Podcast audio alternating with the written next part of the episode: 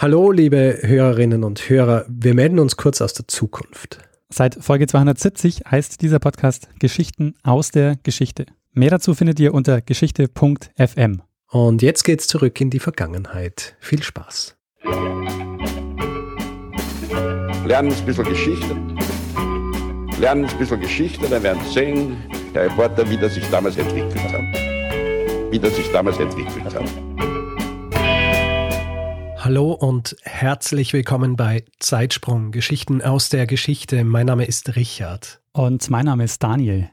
Ja, Daniel, wir, wir sind zwei Historiker, die sich gegenseitig Woche für Woche eine Geschichte aus der Geschichte erzählen, richtig? Ja, richtig. Normalerweise spreche ich nicht dich an in diesem Intro, sondern unser Publikum. Auf jeden Fall, wir machen das und wir machen das Woche für Woche und machen es jetzt seit 231 Folgen. Ja, also richtig. 231 Folgen haben wir schon und ein paar zerquetschte, also so ein paar Extras auch.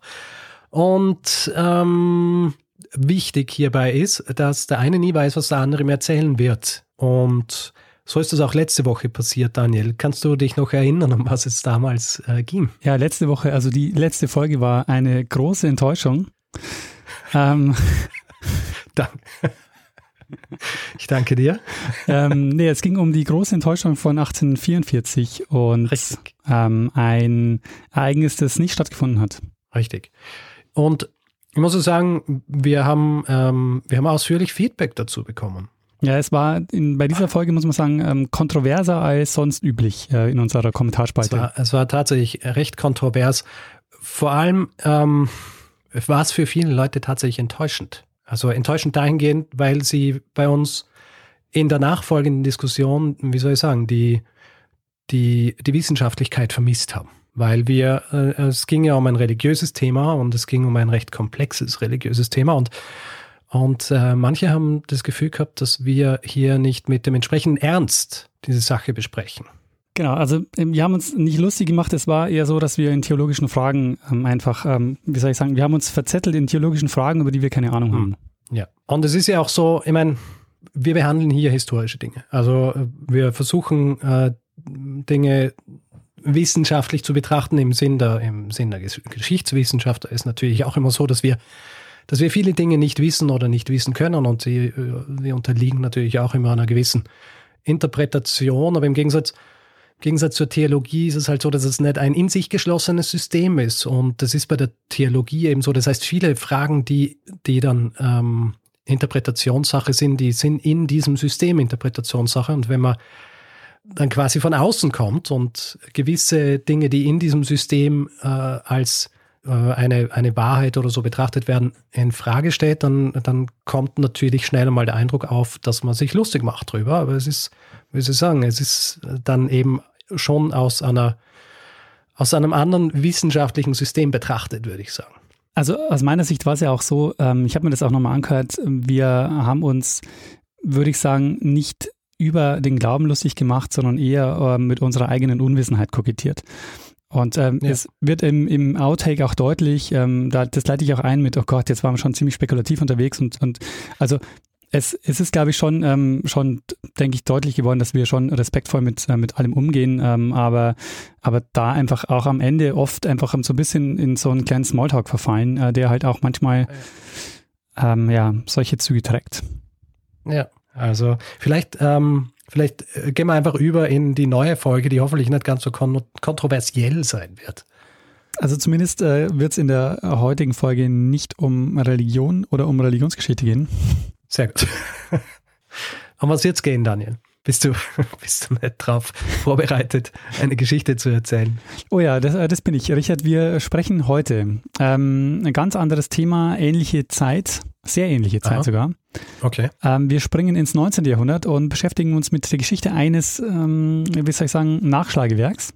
Mhm. Aber nicht irgendeines Nachschlagewerks, sondern das wichtigste gedruckte mm, Wörterbuch in englischer Sprache. Okay. Und du weißt natürlich längst, äh, um welches äh, Wörterbuch es äh, sich handelt. Und ich gehe mal davon aus, dass eine Variante dieses äh, Wörterbuchs auch in deinem Bücherregal steht. Äh, ist es das Oxford Dictionary? Ja, richtig, das äh, Oxford English Dictionary. Und wahrscheinlich. Steht nämlich, ich habe nämlich, mir ist es nämlich nicht eingefallen. Und dann habe ich in mein Bücherregal geschaut, das direkt vor mir ist, also wo meine Nachschlagewerke sind. Ja. Und da steht es nämlich. Ich nehme an, du hast ein Oxford Advanced Learners Dictionary. Äh, nein, ich habe Oxford Paperback Dictionary. Ah, okay.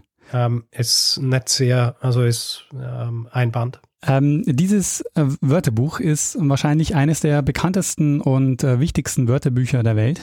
Und eines, das eine sehr ähm, spannende Geschichte hat. Äh, kennst du die Geschichte, des, äh, wie das entstanden ist, das Oxford English Dictionary?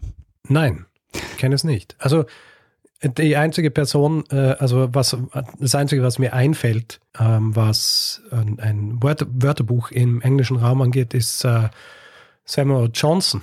Hm. Hat er was damit zu tun gehabt? Der hat was damit zu tun, der hat was mit der Vorgeschichte äh, dieses äh, Werks zu tun. Erzählst du die Vorgeschichte noch? Natürlich. Sehr gut. gut. Ähm, Im Hauptteil dieser Folge geht es aber über, äh, geht's aber um das Oxford English Dictionary und es geht vor allen Dingen über zwei Männer, die maßgeblich an der Entstehung beteiligt sind. Und zwar auf sehr unterschiedliche Weise, denn unsere Geschichte beginnt mit einem Mord.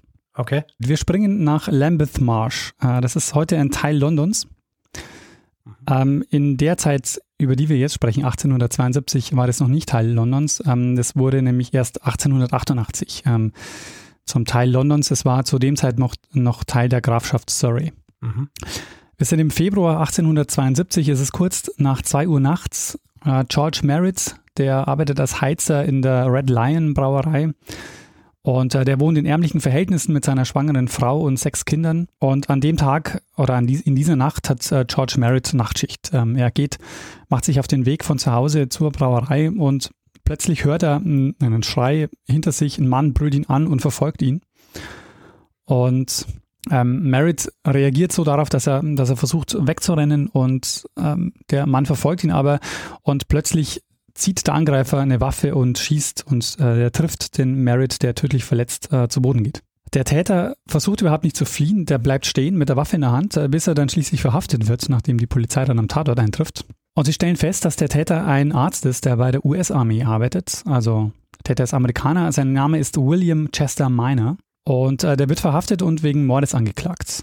Ähm, und du fragst dich wahrscheinlich, welches Motiv hatte der Miner für diesen Mord? Warum begeht Schon. ein Arzt der US-Armee äh, in London einen, einen Mord? Hm. Eifersucht. Ähm, könnte sein, ist aber in dem Fall ähm, ganz weit weg. Ähm, und zwar, äh, meiner sagt aus, dass es ein Versehen war, dass er den George Merritt gar nicht, gar nicht gekannt hat. Und es stimmt auch tatsächlich, die hatten sich vorher, sind sich noch nie begegnet. Ähm, und er wollte eigentlich nicht den Merritt erschießen, ähm, er, sollte, er wollte jemanden anderes erschießen. Denn bei dem Prozess, der nun beginnt, stellt sich raus, dass ähm, der Miner schon Polizei bekannt war. Der war nämlich mehrfach bei der Polizei, weil er Hilfe haben wollte gegen Männer, die nachts in sein Zimmer ein, eindrangen und ihn vergiften wollten. Die ähm, Polizei hat es nicht ernst genommen und ähm, hat deshalb auch nicht darauf reagiert. Ähm, und während dem Prozess sagt auch sein Zellennachbar aus und also der Meiner wird er verhaftet und ähm, der Zellennachbar ähm, sagt aus, dass, dass er das auch feststellt, dass der Meiner ständig unter das Bett guckt und wenn er aufwacht, äh, dass er da sofort ausspuckt, weil er behauptet, jemand hätte ihm in der Nacht ähm, Gift in den Mund geträufelt. Und äh, wie man jetzt an dieser Beschreibung vielleicht schon, schon sehen kann, der Meiner, der fühlt sich verfolgt. Mhm. Aber das ist auch der Grund, warum es zu dem Mord kam. Ähm, der Miner hatte, ähm, der hat sich verfolgt gefühlt und er hat ähm, jede Nacht gedacht, dass jemand in sein Zimmer ein, einbricht, um ihn zu vergiften. Und in dieser Nacht war es so, dass er wieder aufgewacht ist und gedacht hat, jemand will ihn vergiften und er ist also aus der Tür ähm, gerannt und wollte also diese Person verfolgen und hat dann also diese Person erschossen und stellt sich raus, unglücklicherweise war quasi der George Merritt die Person, die, äh, die da gerade vor ihm stand. Ui. Es stellt sich raus im, im Laufe des Prozesses, dass der Miner deshalb in England war, äh, weil er sich erholen wollte. Er war nämlich aus gesundheitlichen Gründen aus der US-Armee ausgeschieden. Der, an der Stelle vielleicht so ein bisschen kurz die Lebensgeschichte von, von dem Miner, weil der für die Geschichte des ähm, Oxford English Dictionary jetzt noch sehr wichtig wird. Der ähm, Miner, der war aus, der war eben Teil der US-Armee, also war dort Arzt und ist aber aus gesundheitlichen Gründen ausgeschieden. Also die haben den äh, für ähm, dienstunfähig erklärt und der Miner, der an sich stammte aus sehr wohlhabenden Verhältnissen. Ähm, seine Eltern waren Missionare in Ceylon, ähm, also das heutige Sri Lanka. Und er wird aber dann schon früher nach Amerika geschickt, wo er dann in Yale Medizin studiert hat. Und äh, dann auch 1863 äh, seinen Abschluss macht. Also er war ein Arzt und das ist die Zeit 1863. Wir sind mitten im amerikanischen Bürgerkrieg und ähm, Meiner meldet sich deshalb äh, freiwillig, äh, um auf Seiten der Union zu kämpfen. Mhm. Und als Arzt wird er dort natürlich mit offenen Armen empfangen ähm, und ähm, die können natürlich ähm, so ausgebildete äh, Leute sehr gut brauchen. Und er erlebt dann aber ähm, unter anderem eine seiner ersten Schlachten ist gleich, also in die er miterlebt, eine der verlustreichsten Schlachten ähm, der, des amerikanischen Bürgerkriegs, nämlich ähm, die sogenannte Battle of the Wilderness in Virginia. Mhm. Und ähm, nach dem Krieg ist er dann bei der Armee geblieben und wurde dann Stabsarzt. Ähm, und hier beginnen also dann die ersten Berichte über seine Paranoia. Also ähm, er fällt ähm, zunehmend unangenehm auf ähm, und wird dann nach, äh, nach Florida ähm, versetzt. Ähm, also die versetzen ihn dann so in die Einöde, in irgendein so abgeschiedenes Vor. Das half aber nichts. Äh, sein Zustand wurde immer schlimmer, seine, seine Paranoia nahm immer mehr zu, sodass er dann im ähm, Jahr 1868 für dienstuntaglich erklärt wurde und 18 Monate lang in einer Anstalt in Washington verbringen musste. Und die Ärzte dort kommen zu dem Schluss, dass er unheilbar ähm, krank ist, also dass er, dass man ihn nicht behandeln kann. Und er wird deshalb in den äh, offiziell in den Ruhestand versetzt und bekommt eine Pension. Und ähm, das ist dann der Moment, wo er aus der Anstalt entlassen wird. Er überlegt sich dann, dass er jetzt ein neues Leben beginnen will. Ähm, er beginnt dann ähm, zu malen und ähm, viel zu lesen, so als Künstler auch zu leben und ähm, kauft sich dann im Herbst 1871 ein Ticket nach London, um dort also nochmal neu zu starten. Und das ist jetzt also der Grund, warum Meiner nach London kommt und eben kurze Zeit später äh, diesen Mord begeht. Mhm. Was glaubst du, äh, wie lautet jetzt das Urteil gegen den Meiner? Schwer zu sagen. Ich weiß nicht, ob das als strafmindernd äh, angesehen worden ist, so sehr. Aber vielleicht wird er in eine Anstalt für geistig abnorme Rechtsbrecher eingeliefert. Äh, richtig, also er wurde nicht des Mordes für schuldig erklärt, äh, weil er als unzurechnungsfähig eingestuft wurde. Äh, was nicht zur Folge hatte, dass er freigelassen wurde. Im Gegenteil, ähm, es war so, dass der Richter jetzt eine Form der Verwahrung für ihn bestimmen musste. Mhm. Und diese Form der Verwahrung, die galt so lange, bis, ähm, Zitat, ihre Majestät anders belieben. Also es war dann letztendlich so, dass er quasi nur auf, ähm, auf königlichen Wunsch äh, freigelassen wurde, äh, werden konnte. Okay. Es war also eine besondere Form der Sicherungsverwahrung, wie man heute sagen würde. Und äh, um das jetzt schon mal vorwegzunehmen, meiner hat den Rest seines Lebens in Anstalten verbracht. Er wird nie wieder freikommen. Ähm, die längste Zeit davon hat er in Crowthorne verbracht. Das ist ein kleiner Ort, ungefähr eine Stunde mit dem Auto entfernt von London. Mhm. So, und jetzt habe ich äh, eine Viertelstunde lang über den Miner erzählt. Äh, und du fragst dich langsam, was hat es jetzt bitte mit dem Oxford English Dictionary zu tun? Schon. Ich, ich gehe mal davon aus, dass es irgendwo hinführen wird. Das äh, OED, das äh, Oxford English Dictionary, äh, war ein, äh, wie soll man sagen, gigantisches Projekt. Es hat 70 Jahre lang gedauert, bis die erste Ausgabe vollständig publiziert war. Und ähm, weißt du, was das Besondere am OED ist? Nein. Ähm, Wörterbücher gab es schon lange und gab es auch schon vorher. Also es gab auch schon in England und es gab auch schon englische Wörterbücher. Ähm, mhm. Schon einige Zeit. Also ähm, eines der bekanntesten ist zum Beispiel das, äh, acht, äh, das 1604 erschienene Wörterbuch A Table Alphabetical of Hard Usual English Words. Ähm, das war, äh, hat bestanden aus 2500 Stichworten und wie man eben schon merkt, ne, also es äh, war auf bestimmte, ähm, auf bestimmte Worte konzentriert. Wörter. Was habe ich gesagt? Worte. Ah, Wörter. Okay. Das war das erste einsprachige äh, englische Wörterbuch, also 1604. Das ist also noch nicht das Besondere am, am, am Oxford English Dictionary.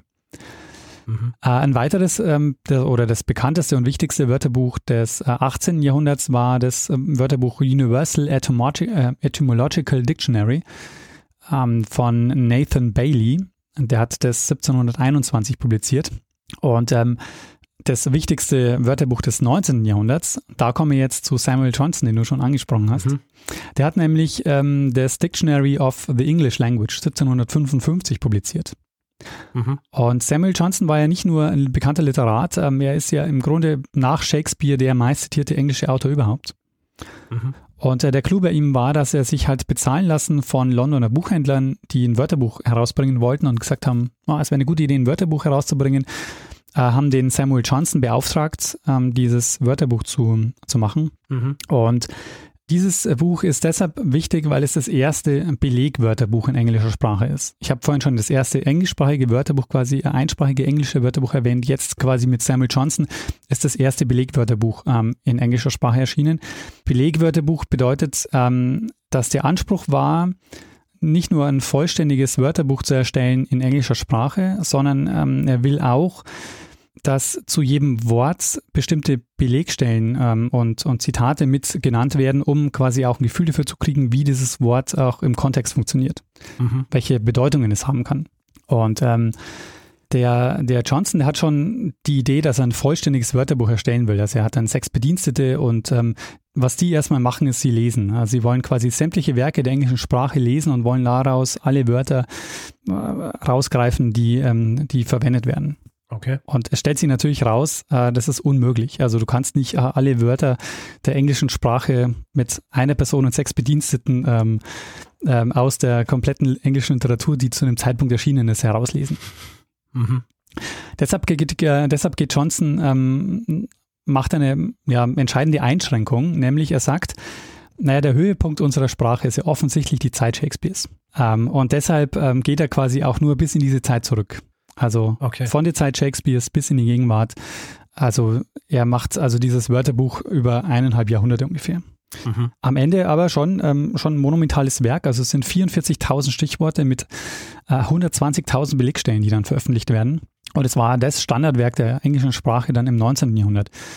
Und jetzt kommt das OED, nämlich äh, mit dem Anspruch, alle Wörter der englischen Sprache abzubilden, die jemals ähm, erschienen sind. Und zwar die Gesamtheit der Sprache und nicht nur die Wörter, sondern auch ihre Geschichte abzubilden. Also ähm, in jedem Stichwort sollte genannt werden, wann dieses Wort zum ersten Mal auftaucht und sollte jedes zu jedem Auftauchen ähm, sollte auch ein Beleg dabei sein, also ein, ein Zitat. Und es sollte damit der komplette Bedeutungswandel jedes Wortes, äh, das in der englischen Sprache überhaupt verwendet wurde, ähm, nachgezeichnet werden. Mhm. Also monumentaler kann man quasi äh, so ein Wörterbuch nicht anlegen. Nö. Und ähm, als Beginn dieses Wörterbuchs gilt der 5. November 1857, ähm, nicht deshalb, weil man da begonnen hat mit dem Wörterbuch, sondern weil da äh, an diesem Tag der Richard Chavinix Trench bei der Philological Society einen Vortrag gehalten hat. Und äh, in diesem Vortrag macht er im Grunde genommen oder in, in diesem Vortrag entwirft er die Idee des äh, Oxford English Dictionary. Mhm. Ähm, und zwar das ist auch quasi entscheidend äh, für dieses äh, Wörterbuch. Ähm, ihm ist völlig klar, dass die, dass die Sprache ein wichtiges politisches Instrument ist. Mhm. Und ähm, wir befinden uns natürlich auch in einer Zeit, wo das Empire auch gerade so äh, an einem Höhepunkt ist. Und er will, dass Englisch zu einer Weltsprache wird. Und ähm, das ist jetzt auch das, was dem, was dem Oxford English Dictionary auch gelingt. Und ähm, der Vortrag von ihm, der, der ist auch online ähm, zu, also nicht, ähm, nicht als Video, sondern äh, als Text äh, verfügbar. Der heißt nämlich On Some Deficiencies in Our English Dictionaries. Mhm. Und er sagt im Grunde in diesem Vortrag, Lexikographen sind keine ähm, Wortkritiker, sondern die müssen eigentlich Historiker sein.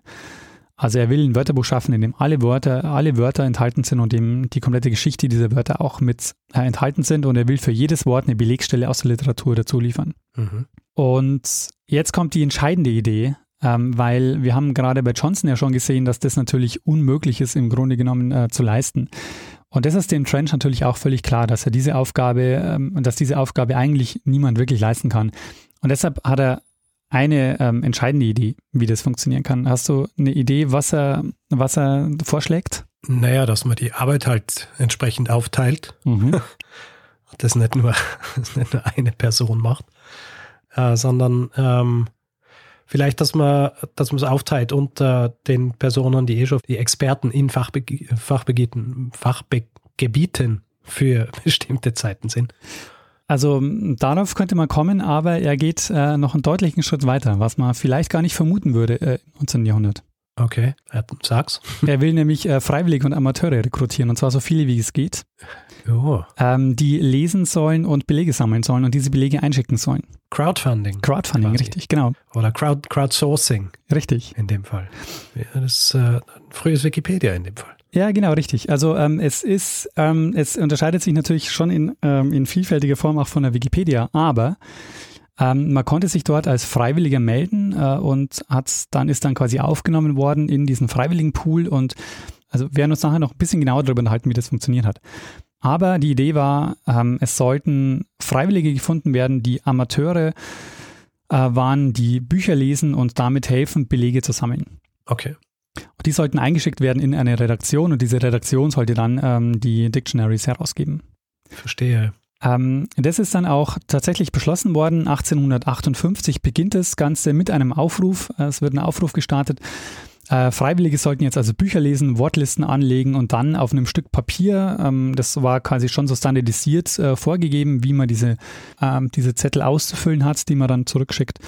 Ähm, und ähm, die wurden also nach draußen gegeben und einen Namen hatte dieses Projekt auch schon. Es hieß nämlich nicht äh, Oxford English Dictionary.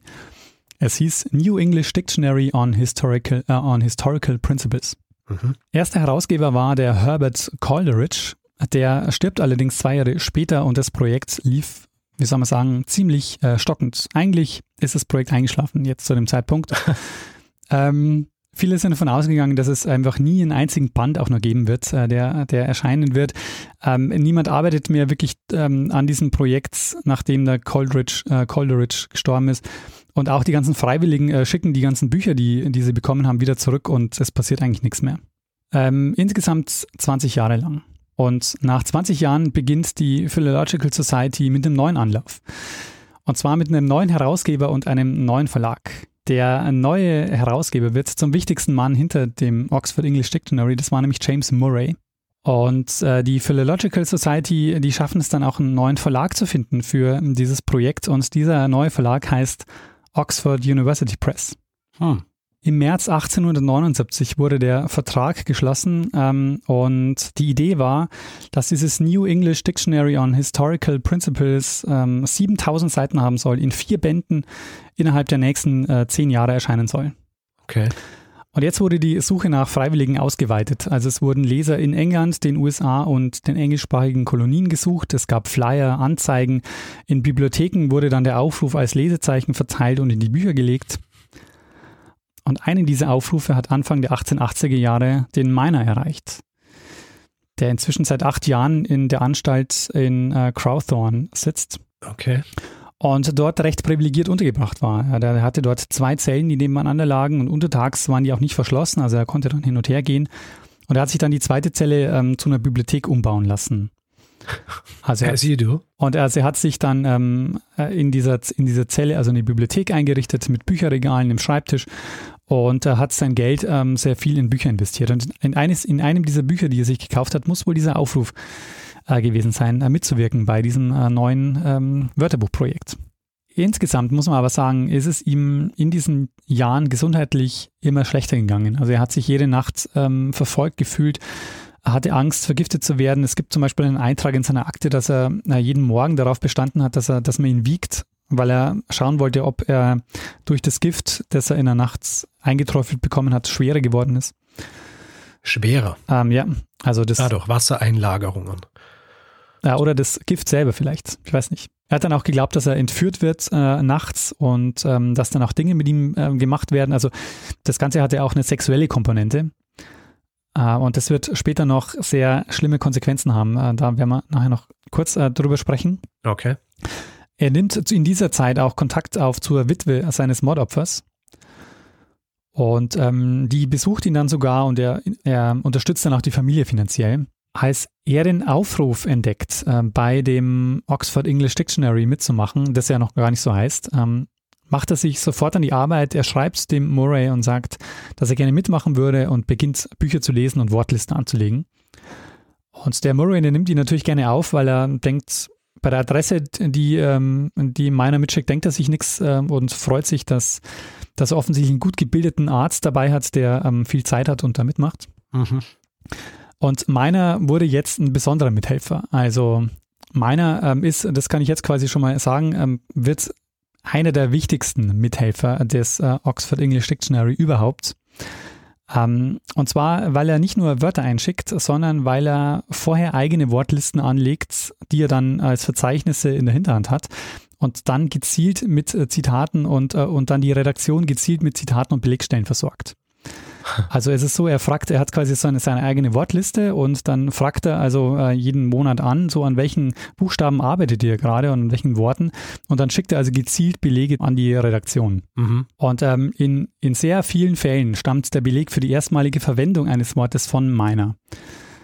Also Okay. dieser Erstbeleg war natürlich immer so eine besondere, ähm, so ein besonderes Privileg und das ist eben was, was der Miner ganz oft liefert. Ähm, der Miner stand jetzt auch in einem sehr regen Briefverkehr mit dem Murray und äh, der Murray, der ist auch sehr, sehr dankbar, dass es äh, jemanden gibt wie den Miner, der sehr exzessiv und man kann natürlich aus der jetzigen Sicht, weil wir wissen, wie das zustande kommt, natürlich auch sagen, dass er sehr obsessiv gearbeitet hat, tagsüber, um sich von seiner Paranoia abzulenken. Das war sein, ähm, sein Weg, mit der Krankheit umzugehen. Und ähm, das hat über, über viele Jahre auch äh, ganz, gut äh, ganz gut funktioniert. Weil für den Miner war dieser, diese Mitarbeit jetzt auch die Möglichkeit, Kontakt mit der Außenwelt zu halten und auch ähm, sich eine Aufgabe zu geben. Aha. Und darin war er sehr erfolgreich. Also ähm, es erscheint dann der erste Teilband ähm, im Jahr 1884. Und ähm, dieser Band hat 352 Seiten. Äh, er geht von A bis Arndt. Also man merkt schon in diesen fünf Jahren, äh, die diese, die, die das gebraucht hat, dass es ein gigantisches Projekt war. Ja. Und der erste vollständige Band ist dann, also der, der erste vollständige Band von A bis B ist dann erschienen 1888. Also äh, noch mal vier Jahre länger gedauert. Und in diesem Band ist auch eine Danksagung an den Miner mit drin. Mhm. Interessant ist auch, dass die Lebensläufe von dem Miner und dem Murray wirklich gegensätzlich verlaufen. Also der Murray, ähm, von, von dem Miner habe ich ja schon erzählt, der kommt aus sehr gutem Hause, er hat in Yale Medizin studiert.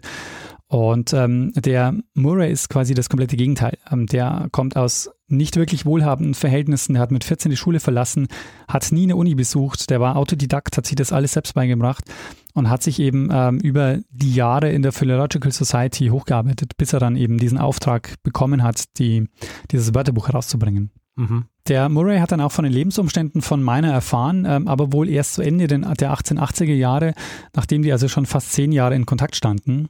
Und es gibt Aha. einen Brief von dem Murray, wo er schreibt, dass er davon ausgegangen ist, dass der Miner einfach der Leiter oder einer der Ärzte in dieser Anstalt war. Und ähm, als er erfahren hat, dass Miner dort äh, gar nicht ein Arzt war ähm, und, und, und nicht der Leiter, ähm, sondern als Patient dort war, ähm, hat er ihn regelmäßig besucht und äh, es sind auch sehr viele Treffen belegt zwischen den beiden. Ah, okay. Hätte jetzt erwartet, dass irgendwie, dass er dann so entrüstet ist.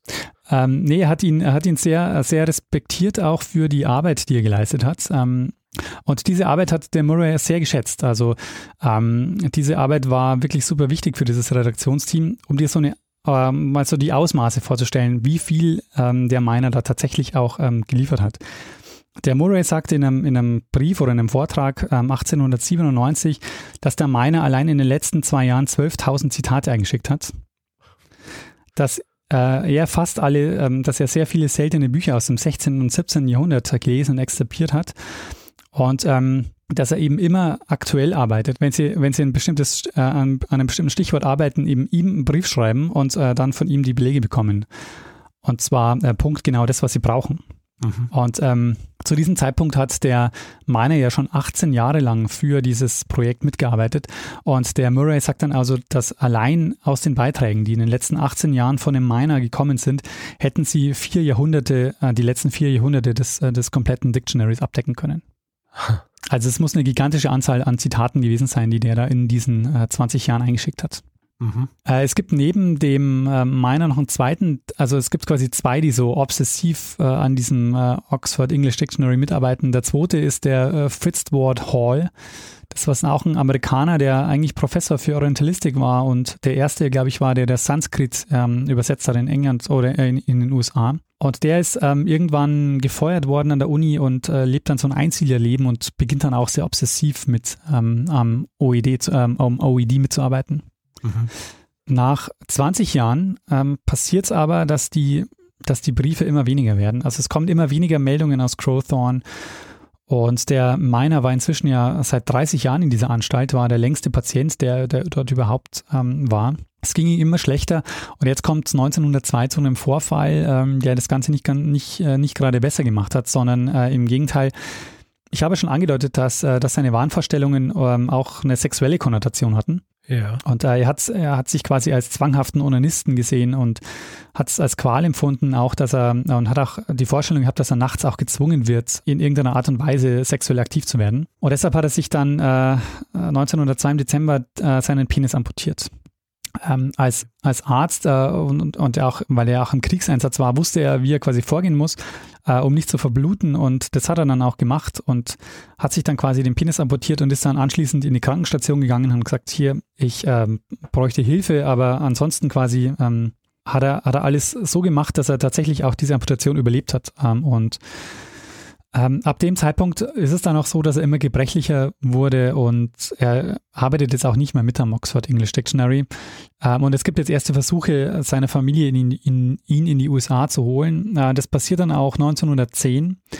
Sein Bruder Alfred, der ähm, bürgt für eine sichere Überfahrt äh, und äh, holt ihn dann ab. Und sie fahren also gemeinsam äh, in die USA.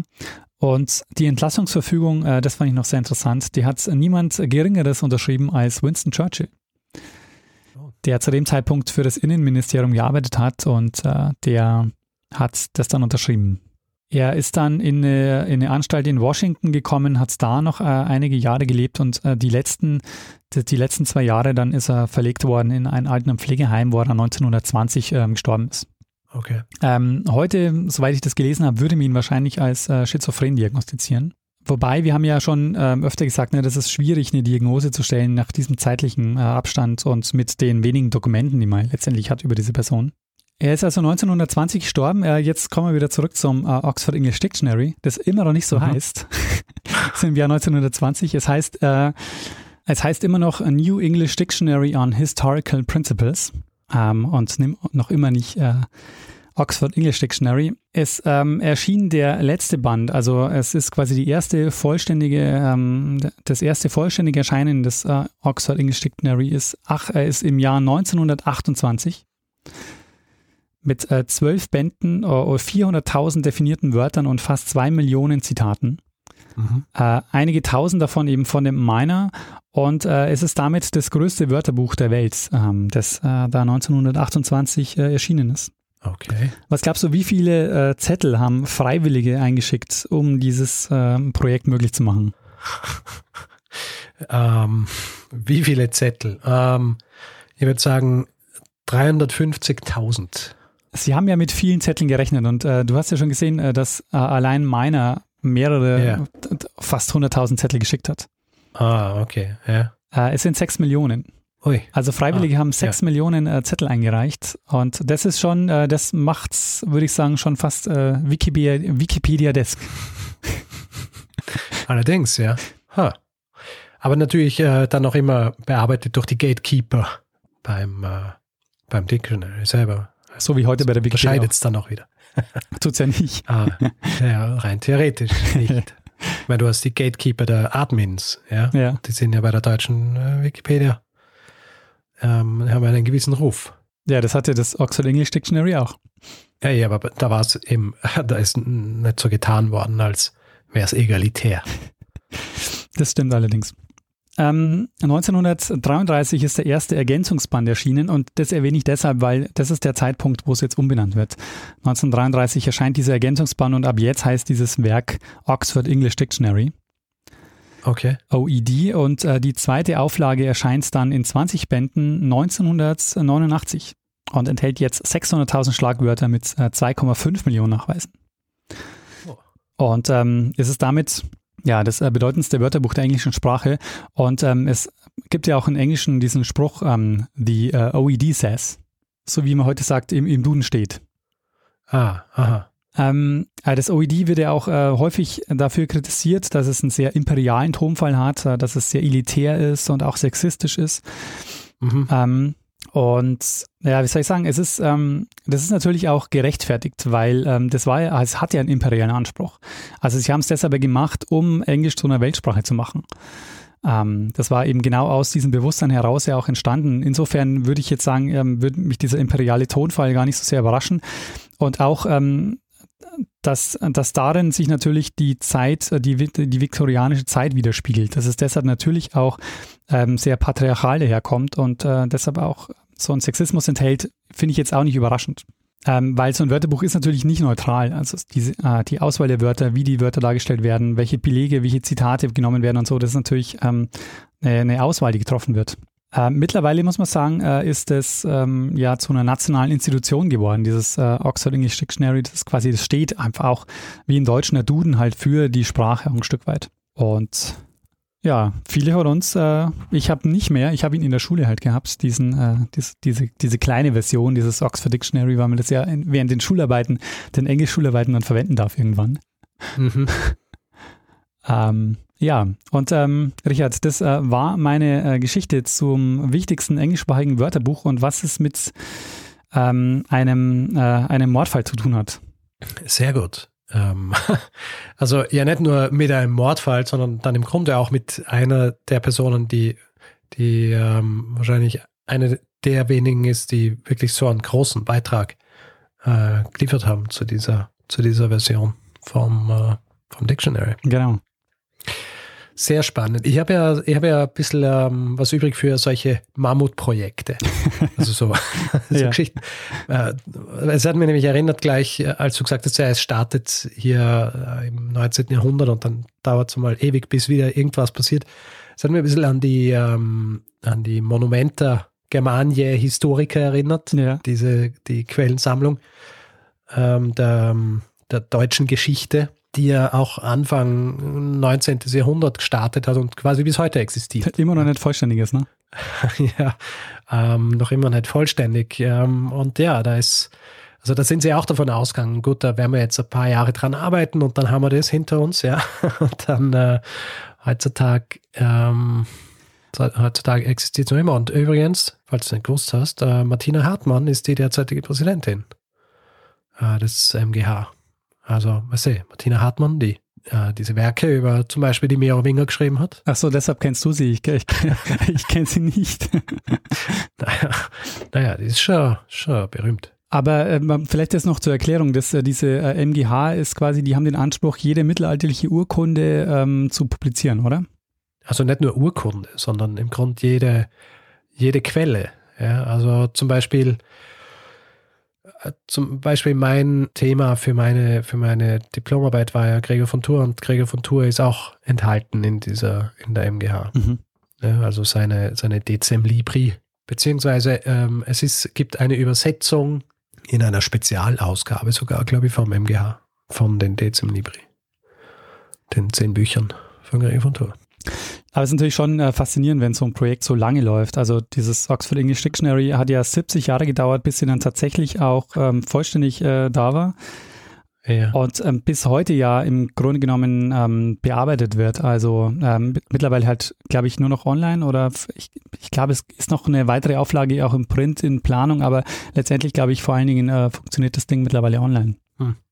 Also es ist ja auch interessant, weil du hast ja entsprechende Definitionen drin und dann, äh, dann bist du endlich einmal so weit, dieses Ding zum ersten Mal zu veröffentlichen und dann sind halt teilweise Definitionen 70 Jahre alt. genau. Stell dir vor, du liest jetzt, du liest jetzt in einem ein, um, Wörterbuch Definitionen von einem Begriff und die sind 70 Jahre alt, das merkst. Ja, also das, ist dann, das ist offensichtlich. Und heutzutage lässt sich es ja auch noch einfacher irgendwie dann wieder lösen, ja, wenn das Ganze digital ist. Aber wenn du, wenn du dann so eine gedruckte Version hast, ähm, ja, ist ähm, schwierig. Also ich finde es schon brutal ähm, zu sagen, so unser Anspruch ist, äh, wir wollen jedes Wort unserer Sprache ähm, nicht nur aufzeichnen, sondern wir wollen auch einen Beleg für, ähm, für die Verwendungsweise quasi der kompletten Sprachgeschichte. Das ist also schon äh, total irre. Ja, es ist äh, Completist. Ja. Auf Art. Ja, ich habe gelesen, ich. Äh, ich habe gelesen, es gibt äh, so einen Sport äh, in den letzten Jahrzehnten unter Lexikographen, der ist, äh, diesen Erstbeleg äh, der, der Worte, die im Dictionary ähm, aufge, ähm, äh, aufgeführt werden, zu widerlegen. Ah, und einen neuen Erstbeleg, einen früheren Beleg zu finden. Genau. Ah, spannend. Ja, da musst du auch ein ziemlicher Spezialist sein. Ja, ja, absolut. Oder Spezialistin. Aber geht wahrscheinlich einfacher dann für, für neuere Dinge. ja. Weil wenn du dann, je weiter du zurück musst, desto äh, spezifischer muss dann sein in den Büchern, die du, äh, zu denen du Zugang hast. Ja. Es sind wahrscheinlich viele Leute, die dann äh, Tage in der Bodleian Library oder so verbringen, um, äh, um ein Werk zu finden, wo, wo ein Wort früher vorkommt. Und das ist nämlich auch genau der Punkt gewesen bei meiner. Da konntest du sich halt erlauben, auch äh, alte, rare Bücher zu kaufen und die dann zu lesen. Ha. Und ähm, eine Sache bin ich dir noch schuldig. Äh, du bist ja äh, der Cineast zwischen, äh, von uns beiden. Es Mhm. gibt natürlich einen Film dazu. Ah, Und zwar ist der erst letztes Jahr erschienen, äh, The Professor and the Madman. okay. Eine Biografie über den Murray. Ähm, und äh, gespielt wurde der Murray von niemandem gering, geringerem als Mel Gibson. Oh, Der, schau an. der Miner wird gespielt von Sean Penn. Tatsächlich. Ja, ja, also der Film Das ist äh, das, das letztes Jahr rauskommt. Ja, letztes Jahr. Uh, the Professor and the Madman. Ähm, und ähm, basierend auf dem Buch The Surgeon of Crowthorne. Und Und die, die Kritiken sind aber vernichtend. Also äh, es hat, glaube ich, einen Grund, warum du den Film nicht kennst. Aber äh, hat er null Marketingbudget gehabt? Ich habe noch nie gehört von diesem Film. ähm, warte, ich muss jetzt schnell nachschauen. Ja. Das, äh, ich muss mal schauen, was Rotten Tomato dazu sagt. Ah, The Surgeon of Crowthorne, A Tale of Murder, Madness and the Love of Words. Äh, okay, Rotten Tomatoes, naja, 40 Prozent. Ist jetzt nicht so schlimm. Ich habe schon schlechtere Filme gesehen. Ha, interessant, aber echt noch nie was gehört davon. Ähm, dabei, ähm, ich meine, er kann nicht ganz äh, wenig Budget gehabt haben, aber das ist wahrscheinlich auch so ein Ding gewesen, wo sich dann die, die Marketingabteilung nach, nach ersten Screenings so gedacht haben, na gut, let's cut our losses, ja. veröffentlichen wir es in äh, zehn Kinos oder so und hoffen, dass, es, dass dieser Kelch an uns vorübergeht, um wieder hier ein biblisches Zitat anzuwenden. ja. Also, hm. Muss ich mal mehr drüber nachlesen. Ja, das ist interessant. Ich, es ist ja viel interessanter, was über, über so gescheiterte Sachen, gescheiterte Filme äh, nachzulesen, als über Dinge, von denen nicht klar war, dass sie funktionieren werden. Eine sehr schöne Geschichte, die alle oder viele Dinge vereint, die ich sehr gern mag. Ja, zum Beispiel die englische Sprache oder auch Bücher oder quasi sich irgendwo auf irgendwas stürzen und dann einfach ewig dieser Sache anhängen und sie ähm, weitermachen. So wie unser Podcast zum Beispiel. oh ja, stimmt. Äh, Ja. Der, ich meine, da haben wir auch, da gibt es halt irgendwie Anfang und Ende, dass wir sagen, okay, wir müssen so und so viele Dinge, sondern ähm, da können wir eigentlich weitermachen, wie wir wollen. Sehr Oder- schön. Oder auch nicht. Ja. Ähm, aber auch, ja, generell ähnlich vom Ausmaß her. Ähm, Monumental. Mo- Monumental. Also, äh, schöne Geschichte. Äh, meine Frage ist hier natürlich, bist du da selber drauf gekommen oder hast du einen, hast du hier einen Hinweis bekommen? Ich habe äh, den Hinweis bekommen von äh, einer Arbeitskollegin, Aha. die äh, gerade dieses Buch entdeckt hat, äh, das da heißt Der Mann, äh, der die Wörter liebte. Und äh, dieses Buch wird im Englischen vermarktet unter dem Titel The Professor and the Madman. Ha, okay. Und ähm, nee, warte mal, ah, es gibt drei Varianten. Die englische, Okay. Titel, der englische Titel heißt The Surgeon of the Crowthorne. Ja. Der deutsche Titel ist Der Mann, der die Wörter liebte. Und der amerikanische Titel ist The Professor and the Madman. Ah, verstehe. Okay. Na, das äh, gibt natürlich Sinn, dass sie unter, unterschiedliche Titel haben, weil es wäre so catchy für den amerikanischen Markt. Genau. Und ich habe äh, mir dann dieses äh, Buch besorgt und habe dann äh, gesehen, dass es diesen Film gibt, der aktuell da rausgekommen ist und dachte ich mir, das wäre doch eine schöne Geschichte, weil dieses Buch an sich ist schon ein bisschen älter. Das ist schon äh, so zehn Jahre alt. Ah ja. Hast du dir den, äh, hast du dir den Film angeschaut eigentlich? Nein, natürlich nicht. Natürlich nicht. Für die Recherche. Hallo? Das stimmt. Aber für äh, Filmrecherche habe ich momentan keine Zeit. Schau, ich habe ja ähm, retrograd noch Recherche gemacht, zum Beispiel für die Franklin-Expedition. Ja, also da ist ja dann die Serie rausgekommen, The Ja. Terror, die habe ich mir angeschaut. Ähm, das war ich mir schuldig. war ich dem Thema schuldig. Sehr Natürlich schön. bringt es nichts, wenn man es danach macht, aber außerdem ist es äh, fiktiv, äh, etc. Egal. Ja, Sehr gut. äh, sehr gut. Ähm, Daniel, Ja. äh, schöne Geschichte. Ich denke, du, wenn ich es richtig mm, bemerkt habe, du hast alles gesagt, was du sagen wolltest Es dazu. ist, zu dieser Geschichte ist alles gesagt. Äh, Großartig. wir können Ähm, übergehen in den nächsten Teil dieses gut. Podcasts. Der Feedback-Hinweis-Blog. Also wer Feedback geben will zu dieser Folge oder auch anderen, kann das per E-Mail machen. Äh, die Adresse ist feedback.zeitsprung.fm. Wer uns Hinweise schicken will, übrigens bitte nicht an diese Adresse, sondern entweder Richard oder Daniel at zeitsprung.fm, damit nur der eine ähm, den Hinweis kriegt und der andere dann auch nicht weiß, was der andere eventuell irgendwann einmal machen wird. Weiters kann man uns Feedback geben auf Twitter, da haben wir einen Account Zeitsprung.fm. Persönlich sind wir auch dort, ich at Stormgrass, Daniel at Mestner. Ich poste in erster Linie Essen, der Daniel postet relativ wenig. weil er so beschäftigt ist. Aber unserem, unserem äh, Zeitsprung-Account kann man auf jeden Fall folgen. Ähm, dann auf Facebook, facebook.com slash zeitsprung.fm ist da die Adresse. Und wer uns reviewen will, Sterne vergeben etc., äh, kann das zum Beispiel auf Apple Podcasts machen oder auf panoptikum.io oder einfach überall, wo man Podcasts bewerten kann. Und wer uns auf Spotify hört, sollte uns äh, folgen. Also gibt es, glaube ich, so einen eigenen Button für Folgen. Dann sehen wir ungefähr, wie viele Leute uns gerne regelmäßig hören. Ja, außerdem gibt es die Möglichkeit, uns finanziell zu unterstützen. Ähm, und dass wir dieses Programm hier so regelmäßig und äh, schon so lange fahren können, hat äh, auch damit zu tun, dass wir von euch äh, nicht nur Feedback in Form von Text bekommen, sondern auch in Form von äh, Geldspenden.